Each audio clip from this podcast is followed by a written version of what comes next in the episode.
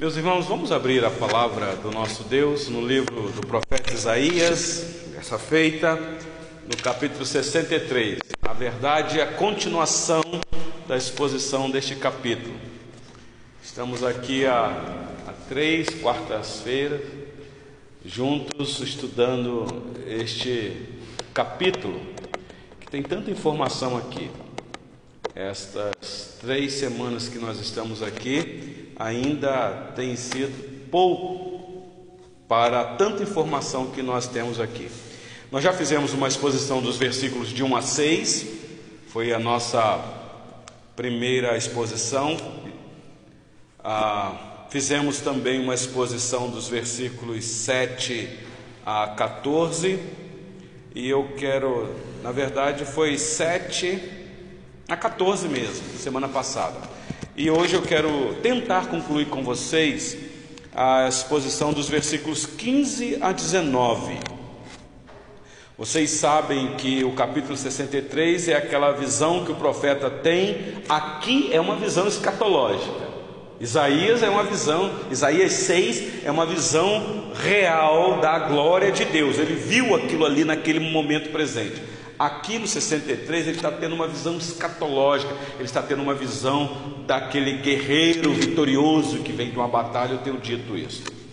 E semana passada nós vimos aqui a oração que o profeta faz. Então nós estamos dentro desta oração que alcança até o capítulo 64. Então hoje eu quero tentar concluir o capítulo 63 com vocês. Então, por gentileza, abre aí acompanhe aí a leitura dos versículos 15 a 19. Eu não vou ler desde o versículo 1, porque nós já temos aí a exposição que está gravado no áudio, e é só os irmãos é, atentarem aí para a mensagem. Hoje será a conclusão. Diz assim a palavra do nosso Deus. Atenta do céu e olha da tua santa e gloriosa habitação. Onde estão o teu zelo e as tuas obras poderosas. A ternura do teu coração e as tuas misericórdias se detêm para comigo. Mas tu és nosso Pai, ainda que Abraão não nos conhece e Israel não nos reconhece. Tu, ó Senhor, és nosso Pai, nosso redentor é o teu nome desde a antiguidade. Ó oh, Senhor, porque nos fazes desviar dos teus caminhos, porque endureces o nosso coração para que te não temamos. Volta por amor dos teus servos e das tribos da tua herança. Só por breve tempo foi o país possuído pelo teu santo povo. Nossos adversários pisaram o teu santuário. Tornamo-nos como aqueles sobre quem tu nunca dominaste e como os que nunca se chamaram pelo teu nome. Até aqui, meus irmãos, a leitura da palavra. Perceberam que esta oração aqui é uma oração de lamento, é uma oração que o profeta está tendo a sensação de que Deus foi embora. E não apenas Deus, mas o Pai meus irmãos, eu fico imaginando a sensação no coração de um filho quando sente que o pai o abandonou. Que coisa, humanamente falando. Mas aqui é uma oração do profeta, essa oração é do servo de Deus. Ele sabe que vai vir uma disciplina, porque Deus, e ele fala isso aqui, este pai é um pai de amor. E qual pai de amor que não vê o seu filho em caminhos que não se deve andar e que não disciplina?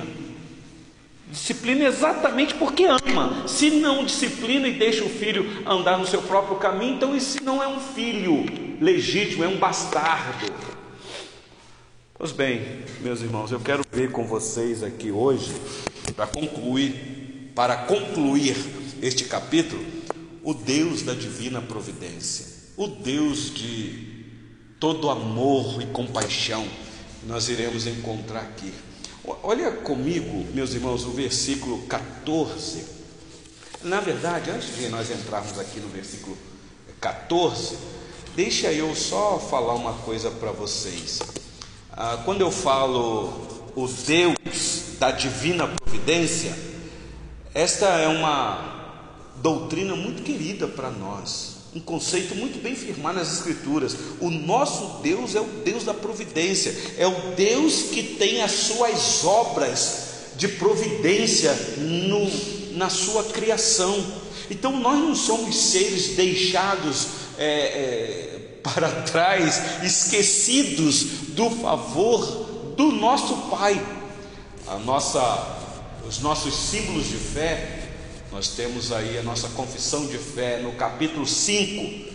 E na, no primeiro ponto vai falar exatamente sobre este, este Deus, que é o Deus da providência. O nosso catecismo maior, na pergunta de número 18, diz assim: Quais são as obras da providência de Deus? E a resposta que os nossos irmãos lá do passado já nos deram foi o seguinte: as obras da providência de Deus são a sua muito santa, sábia e poderosa maneira de preservar e governar todas as suas criaturas e todas as suas ações para a sua própria glória. Este é o Deus da divina providência, que é o nosso Deus. Então, olha comigo aí o versículo de número 14, por gentileza, meus irmãos, de Isaías 63. Ele diz assim: ah, vocês lembram que nós encerramos lá em cima com o versículo 12, 13 e 14, quando, quando ele diz: Como o animal que desce aos vales o Espírito do Senhor lhes deu descanso, assim guiastes o teu povo para te criares um nome glorioso. Então, esse Deus que tem as suas obras de providência, tudo que ele faz, faz de uma maneira em que tudo coopera para o bem do seu povo, é verdade, mas que tribute a Deus glória. Olha aí no finalzinho para te criares um nome glorioso. Por que um nome glorioso? Porque é nesse povo que o nome de Deus vai ser colocado, ou que já está colocado. Então Deus zela por manter o seu nome na vida do povo. Então ele quer zelo por causa do nome dele. Por isso, meus irmãos, que o terceiro mandamento foi tão claro para este povo, dizendo: olha, não tome o nome de Deus em vão, porque quem tomar o nome de Deus em vão, Deus não terá por inocente. Terceiro mandamento.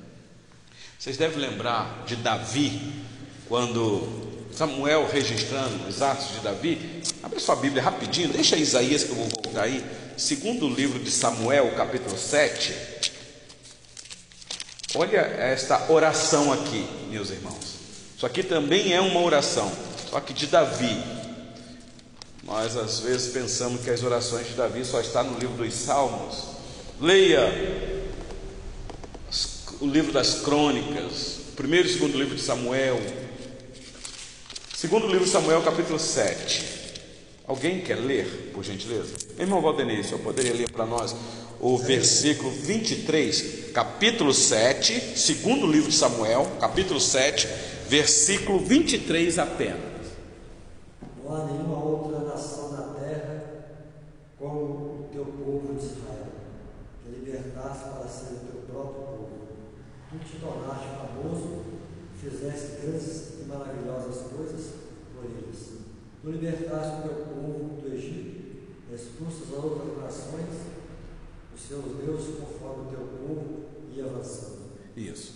O que é interessante é que a oração de Davi aqui é uma oração escriturística, porque ele está se valendo da história, ele conhece o Êxodo, ele ora aqui, trazendo na memória do povo aquilo que Deus fez no passado, e ele fala isso com Deus. O que é interessante, meu irmão Valdenez, que na nossa tradução diz assim: Quem há como o teu povo? como Israel, gente única na terra, a quem tu, ó Deus, fostes resgatar para ser teu povo. É verdade que o povo estava cativo, quatrocentos e poucos anos lá no Egito. Mas olha só o detalhe que está aqui na nossa tradução. E para fazer a ti mesmo um nome. Um nome. Então, o objetivo de ter tirado aquele povo do cativeiro egípcio era para Deus ser conhecido por outras nações através daquele povo como um Deus que tem um nome. E até hoje fica aí a, a investigação de querer saber qual é o verdadeiro nome de Deus, como se pronuncia esse Deus. E aí a discussão vai longe. Mas vocês lembram que quando o próprio Deus falou com Moisés para ir lá, é, Moisés sabia no dia, mas quem é que eu vou falar? Quem é o Senhor? Qual é o teu nome? Eu sou, te enviei. Pronto. É como se dizendo assim, não tem um, algo humano de maneira correta que vocês possam expressar quem sou eu. Eu sou. Eu sou. Então você vê que no livro do profeta Isaías, como que nós estamos vendo ser referido Senhor com letras garrafais dos exércitos. É a indicação de que é o Deus criador dos céus e da terra, o Deus da divina providência. Então olha que oração belíssima de Davi aqui. Mas volta lá para Isaías, por gentileza. Versículo 15. Olha aí, meus irmãos. Atenta do céu e olha da tua santa e gloriosa habitação. Então, essa linguagem de que esse Deus é o Deus que criou todas as coisas, que habita no, no mais altos céus, linguagem humana. É o Senhor que está acima de tudo e de todos. Onde estão o teu zelo e as tuas obras poderosas? Isso aqui é uma oração ousada do profeta. A ternura do teu coração e as tuas misericórdias se detêm para comigo. Preste atenção aqui, que aqui é uma linguagem de um filho que reconhece o amor do seu pai, é uma linguagem carinhosa, é uma linguagem de intimidade. Isaías está orando aqui de maneira tão íntima. Isaías está dizendo: Eu sei, Senhor dos exércitos, que o Senhor é, é, é, é, um Deus de ternura, o coração do Senhor é cheio de ternura, as tuas misericórdias é que nos assiste, é por isso que nós ainda estamos aqui. Meus irmãos, é assim mesmo: Deus é Pai, um Pai amoroso. Às vezes nós olhamos para o Antigo Testamento e olhamos a figura de um Deus carrasco, de um Deus vingativo, de um Deus irado o tempo todo. Na verdade é assim mesmo. Ele é um Deus irado o tempo todo por causa dos nossos pecados. O rei Davi vai falar isso no Salmo 7. Ele, ele é indignado por causa do pecado, mas com seus filhos, ele é um Deus amoroso que expressa um amor inigualável, um amor incondicional, porque Deus não ama, Deus é amor não é um amor criado na terra, um amor vindo do trono da graça, como ele mesmo diz aqui, da tua santa e gloriosa habitação.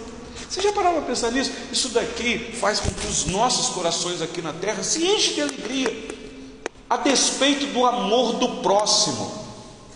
Porque às vezes nós ficamos para baixo, porque ah, fulano não me ama, o pastor não me ama, meu marido não me ama, meus filhos não me amam.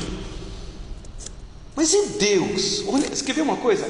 Deuteronômio, versículo 15 do capítulo 26. Deuteronômio. 15? Não, 26, versículo 15. É, o capítulo é 26.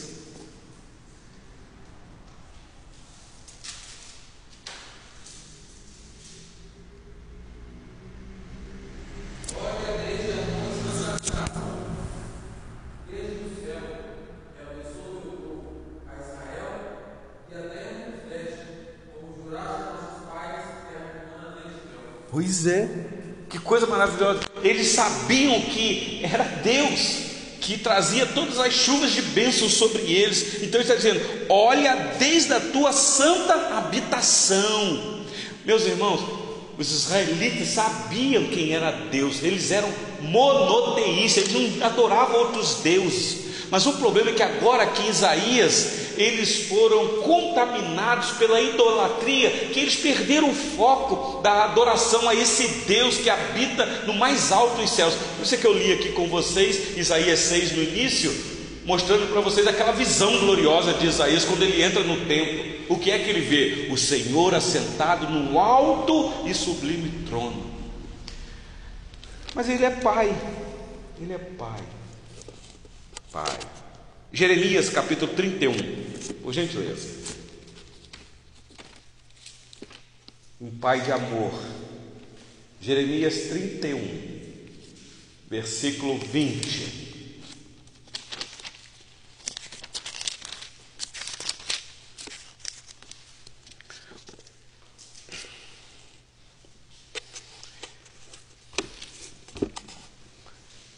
Efraim aqui é tido como um dos doze filhos de Jacó, que constitui na nação de Israel as doze tribos, dentre elas a tribo de Efraim. Olha só o que diz aí. Não é Efraim meu precioso filho, filho das minhas delícias? Pois tantas vezes quantas falam contra ele, tantas vezes ternamente me lembro dele. Comove-se por ele o meu coração, deveras me compadecerei dele, diz o Senhor. Olha que coisa maravilhosa aqui. Então, tendo um símbolo aqui da nação de Israel, como filho. Aliás, é isso mesmo. É, é, é, o povo era considerado como filho de Deus. Oséias, para frente aí um pouquinho, vê se você consegue achar aí rapidinho. Oséias capítulo 11, versículo 8, diz assim: Oséias 11, versículo 8. Deixa eu ver se é isso aqui mesmo. Olha aí. Como te deixaria, ó Efraim? Como te entregaria, ó Israel? Como te faria como a Admá? Como fazer-te um zeboim? Escuta aí. Meu coração está comovido dentro de mim. As minhas com, compaixões a uma se acendem. Meus irmãos, aqui é uma descrição de uma linguagem humana mostrando os sentimentos de Deus para com o seu povo. Volta para Isaías 63 e olha o versículo de número 16. Isaías 63, versículo 16 agora. Mas tu és nosso Pai. Ainda que Abraão não nos conhece, Israel não nos reconhece. Tu, ó Senhor, és nosso Pai. Nosso redentor é o teu nome desde a antiguidade. Nosso redentor. Vocês sabem o que significa a palavra redentor? Eu sou eu sou natural do estado do Rio de Janeiro. Não sei quantos de vocês aqui já tiveram lá no Corcovado, onde tem o Cristo. Você está na cidade do Rio de Janeiro, está no litoral, na praia, especialmente na Zona Sul, você vê o Cristo naquele, naquela pedra maravilhosa, aquele, a altura daquele monte. Um monumento considerado uma das sete maravilhas do mundo. Cristo o que? Cristo Redentor. Este é, é o reconhecimento lá. Mas por que Redentor? Aqui o profeta está dizendo: Tu és o nosso Pai, o nosso redentor. Aqui é o redentor verdadeiro, não é uma estátua de pedra que tem mãos e não abraçam, tem olhos, mas não vê, tem boca, mas não fala. É um, é um, é um ponto turístico que se tornou no estado do Rio de Janeiro. Para muitos tem um simbolismo é, é religioso, eu reconheço isso mas nós não adoramos símbolos nenhum religioso. Nós adoramos um Deus vivo e verdadeiro, que tem boca e fala, que tem olhos e vê, tem mãos e age. Aliás, a palavra de Deus diz que uh, o braço do Senhor não está encolhido para que não possa. Os olhos do Senhor repousam sobre todos. Claro que é uma figura de linguagem dizendo que esse Deus é um Deus vivo.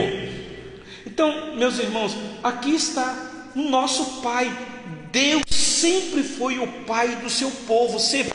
Isaías 64, versículo 8. Olha aí, quer ver? Isaías 64, 8. Olha a oração do profeta aí. Semana que vem a gente vai entrar nele aí.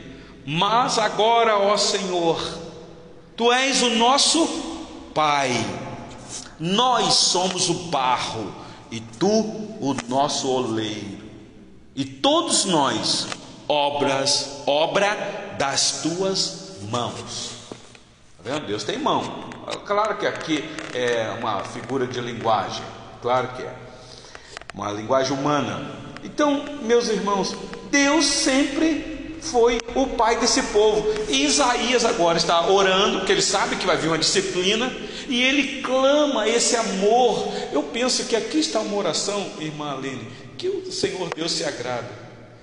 É, de vez em quando, meu irmão Valdenese, a gente tem que aprender a orar de uma forma carinhosa. Às vezes a gente ora como se, claro, vai, Isaías vai ter essa sensação de que Deus foi embora, mas isso não o impediu de orar de forma tão carinhosa, reconhecendo que Deus é Pai. Aliás, foi isso que o Senhor Jesus ensinou os discípulos a orarem, quando eles pediram o Senhor Jesus para orar. É interessante, só uma observação aqui: os discípulos, você não vai ver nos evangelhos os discípulos pedindo o Senhor Jesus para ensinar a pregar. O Senhor Jesus os comissiona a pregar. Você não vai ver os discípulos pedindo o Senhor Jesus para expulsar demônios. O Senhor Jesus apenas dá ordem, vocês vão expulsar demônios. Mas orar, os discípulos pedem. Ah, Ensina-nos a orar como João Batista ensina os discípulos dele. Mas isso aconteceu depois que os discípulos viram como o Senhor Jesus orava, porque o Senhor Jesus era um homem de oração, ele orava. E aí, depois de um tempo de oração, o Senhor Jesus volta, os discípulos impactados com aquilo, e pede então, ensina-nos a orar. E o Senhor Jesus, misericordiosamente, amorosamente, então, penso que sentou, estava lá naquele sermão do monte, e disse: Vocês querem aprender a orar? Então vocês orareis assim: Pai nosso que estais nos céus. Porque a habitação dele é onde, meus irmãos? A habitação dele, como diz aí, é na santa e gloriosa, nos mais altos santos e gloriosos é, da, da sua habitação, como diz aí o versículo 15. Então, Pai nosso que estás nos céus, santificado seja o teu nome. Viu? Nome, o nome que Deus coloca no povo. Então vocês têm que orar dessa maneira, saber que Ele é Pai, que Ele está no céu e Ele tem um nome. E Ele, esse nome é um nome santo. Então que este nome seja santificado na sua vida, na sua família, na sua comunidade, onde quer que você vá. Leve o nome dele a sério. Não é, tome o nome dele em vão. Não o desonre. Então o povo sempre foi, foi tido como filho de Deus. É, eu, eu, li com vocês aqui Deuteronômio 26, mas meu irmão Valdenez, leia por gentileza Deuteronômio 32, versículo 6. Deuteronômio 32, versículo 6.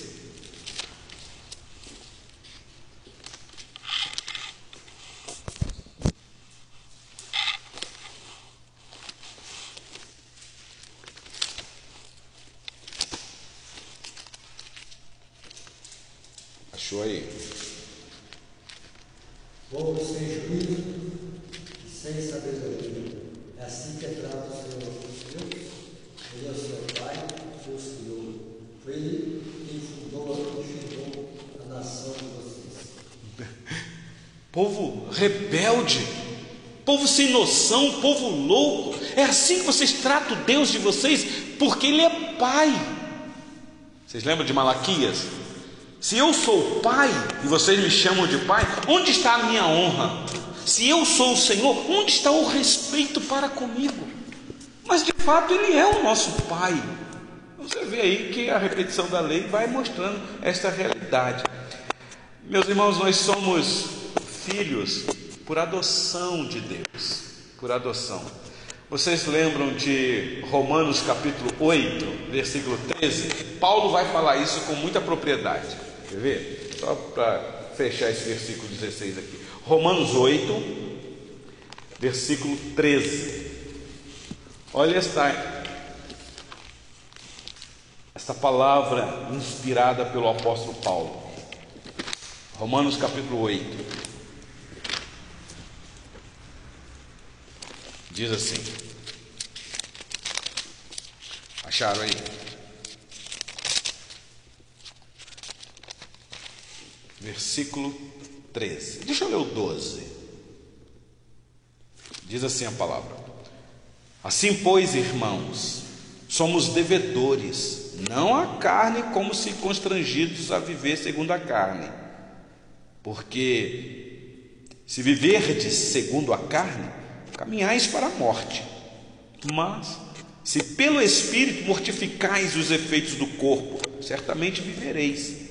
Pois todos os que são guiados pelo Espírito de Deus são filhos de Deus. Olha aí. Porque não recebestes o espírito de escravidão para viverdes outra vez atemorizados, mas recebestes o espírito de adoção, baseados no qual clamamos.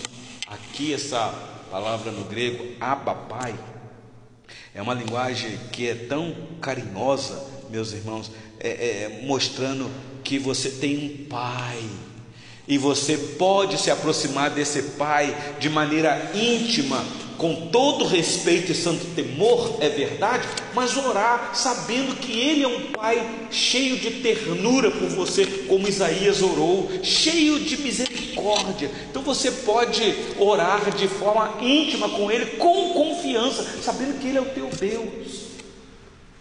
É claro que a gente não vai ficar com aquela linguagem de bajulação, paizinho querido, que não sei o que, mas você vai ter intimidade com o pai, porque este pai te recebe como filho, ele quer te ouvir, ele quer que você lança para ele toda a sua ansiedade, porque ele é pai e ele cuida dos seus filhos. Então, olha que coisa maravilhosa aqui, meus irmãos. Mas aí, para a gente concluir, versículo 17, 18 e 19, volta para Isaías 63.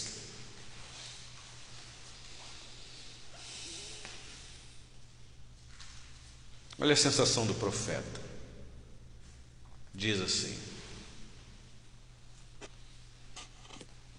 Posso ler? Versículo 17: Ó oh, Senhor, por que nos fazes desviar dos teus caminhos? Porque endureces o nosso coração para que te não temamos. Por quê, meus irmãos? Aqui, ele sabe que o que está acontecendo com o povo é o próprio Deus trazendo disciplina. É o próprio Deus. Aliás, ele está nessa linguagem aqui de endureceres o nosso coração. Vocês lembram de Isaías 6? Você vai, pode anunciar, mas eu vou fazer esse povo não te dar crédito na mensagem.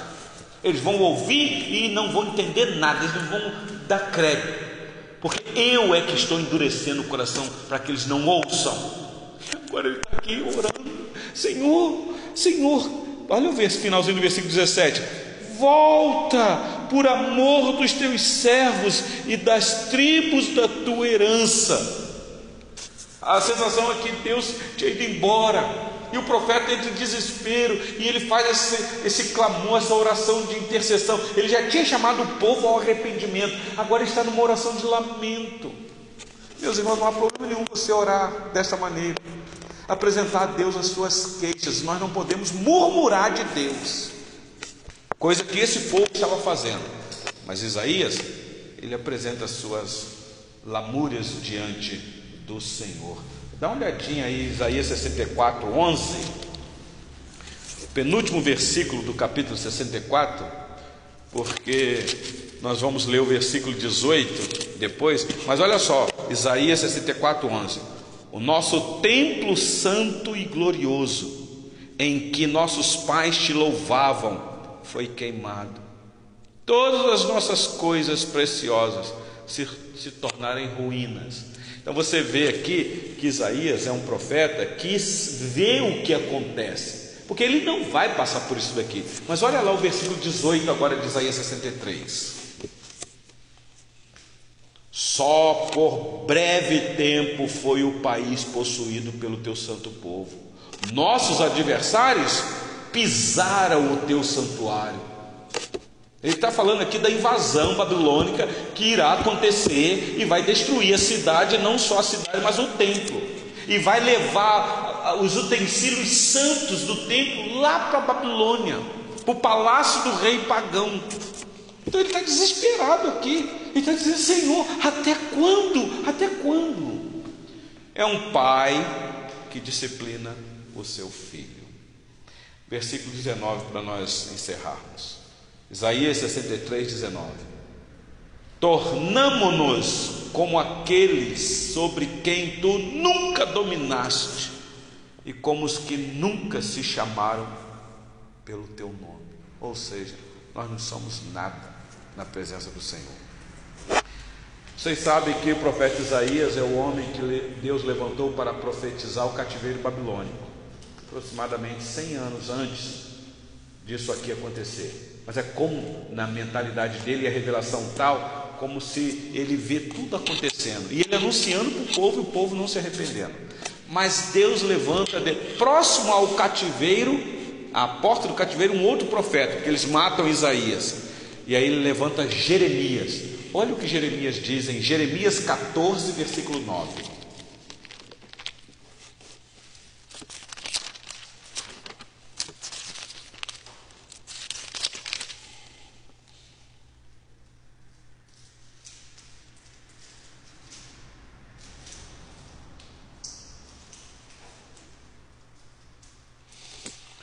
Deixa eu ler o versículo 7. Se Isaías está fazendo uma oração, e pode ser uma oração de lamento, e está clamando a Deus, olha esta oração aqui de Jeremias, versículo 7. Posto que as nossas maldades testificam contra nós, ó Senhor, age por amor do teu nome porque as nossas rebeldias se multiplicaram contra se multiplicaram contra ti pecamos, é uma oração de confissão. Ó oh, esperança de Israel e redentor seu no tempo da angústia. Por que serias como estrangeiro na terra e como viandante que se desvia para passar a noite? Olha o versículo 9 agora. Por que serias como homem surpreendido, como valente que não pode salvar? Mas tu, ó Senhor, estás em nosso meio e somos chamados pelo teu nome. Não nos desampares, porque Jeremias sabe o que vai acontecer. Ainda assim ele clama, mas este Deus que é Pai diz: Não, eu endureci o coração desse povo não tem volta. Eu irei levá-los para o cativeiro. Depois é só ler todo o relato aqui, vocês irão ver. Meus irmãos, aqui nós temos, na conclusão do capítulo 63, uma oração tão regada de conhecimento de quem Deus é.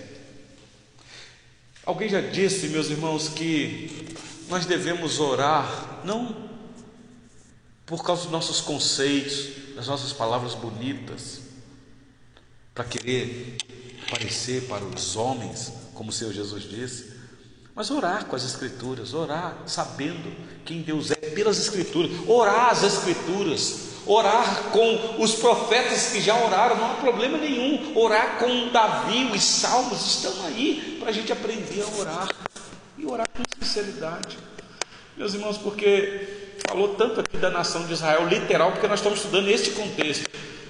Mas, meus irmãos, o Israel de Deus é muito maior do que uma, uma nação étnica.